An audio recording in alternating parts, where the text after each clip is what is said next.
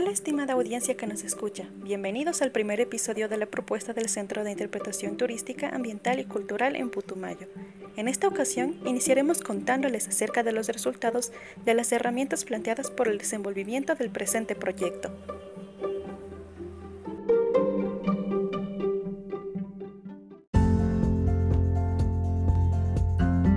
En cuestión de costos, se logró identificar que activos necesarios para su creación serán las áreas como recepción, instalaciones sanitarias, áreas de exposición, área de venta de recuerdos, bodega y estacionamiento, generando un valor total de 2.285 dólares.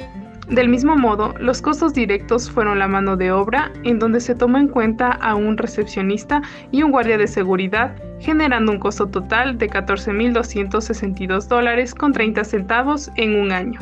Asimismo, en la parte de amenidades al cliente se le otorgará hojas volantes, para lo cual se realizará 8.000 tomando en cuenta que llegan aproximadamente 20 visitantes diarios.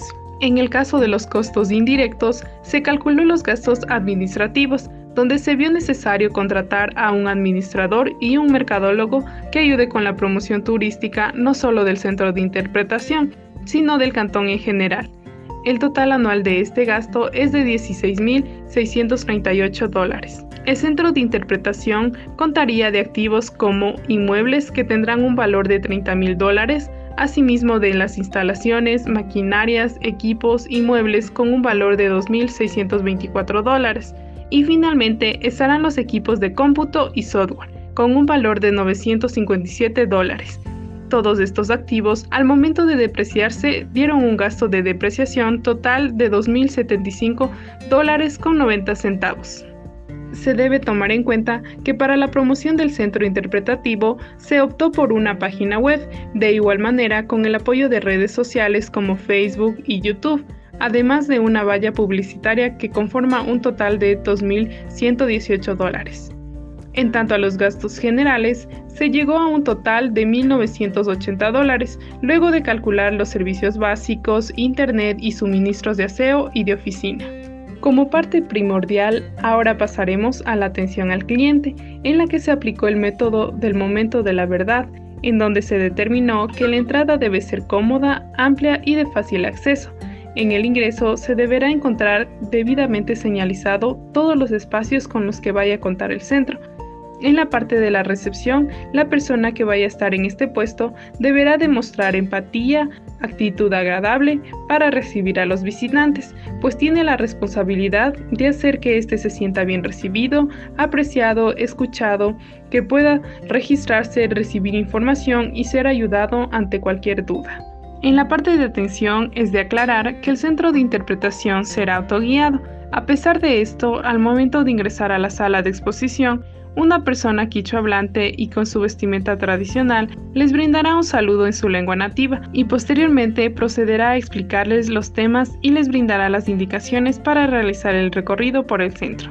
En la despedida, los encargados se despedirán de los visitantes en su idioma natal y le harán saber al cliente que su visita fue importante. Les agradecerán por la misma y les invitarán a regresar pronto. Finalmente, en las postventa, el centro de interpretación no brindará ningún tipo de servicio posterior a la visita del cliente, puesto que no se considera oportuno para la presente propuesta. También se realizó una encuesta para medir la satisfacción del cliente en temas de hospedaje, restauración, infraestructura básica y carreteras, diversidad de atractivos, gastronomía y calidad de atención de servicios del Cantón Putumayo. El resultado obtenido fue que los visitantes se sintieron mayormente insatisfechos con los servicios recibidos, por lo cual las autoridades correspondientes deberán trabajar en estas falencias para lograr un desarrollo óptimo de la actividad turística. En los resultados del listado de plantas medicinales se tomaron en cuenta 11 especies que son utilizadas por las comunidades nativas para algunas enfermedades o dolencias. Es importante mencionar que esta lista se tomó del Plan del Ordenamiento Territorial del Cantón Putumayo. En cuanto al diseño de un isólogo, este tiene como referencia a las festividades del Chusco Guaira Tuparicuna o Encuentro de los Cuatro Vientos de Putumayo, en donde se unen los conceptos de danza, música, juegos y saberes ancestrales de los pueblos indígenas de Ecuador, Perú y Colombia. Los colores representados hacen referencia a la vegetación con una hoja de color verde y los diferentes colores como el amarillo, negro y rojo demuestran una parte de la vestimenta de dichos pueblos nativos. El isólogo diseñado se puede observar en la portada de este podcast.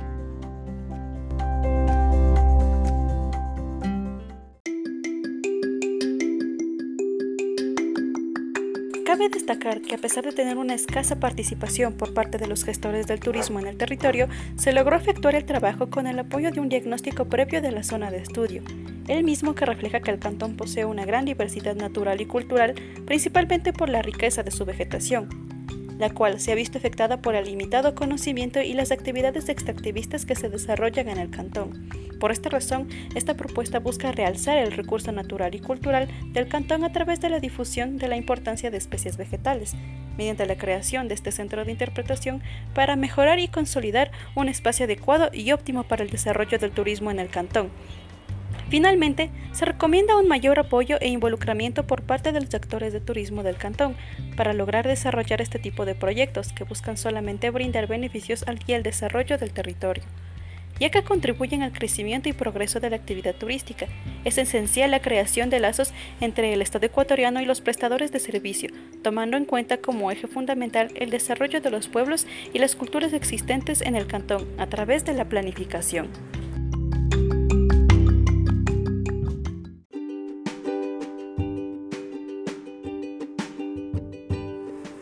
Aquí llegamos con este podcast. Le agradecemos a nuestra estimada audiencia por acompañarnos y nos despedimos esperando que la información descrita haya sido de su interés y que pueda contribuir tanto en un análisis reflexivo como en la práctica para el desarrollo turístico del Cantón Putumayo.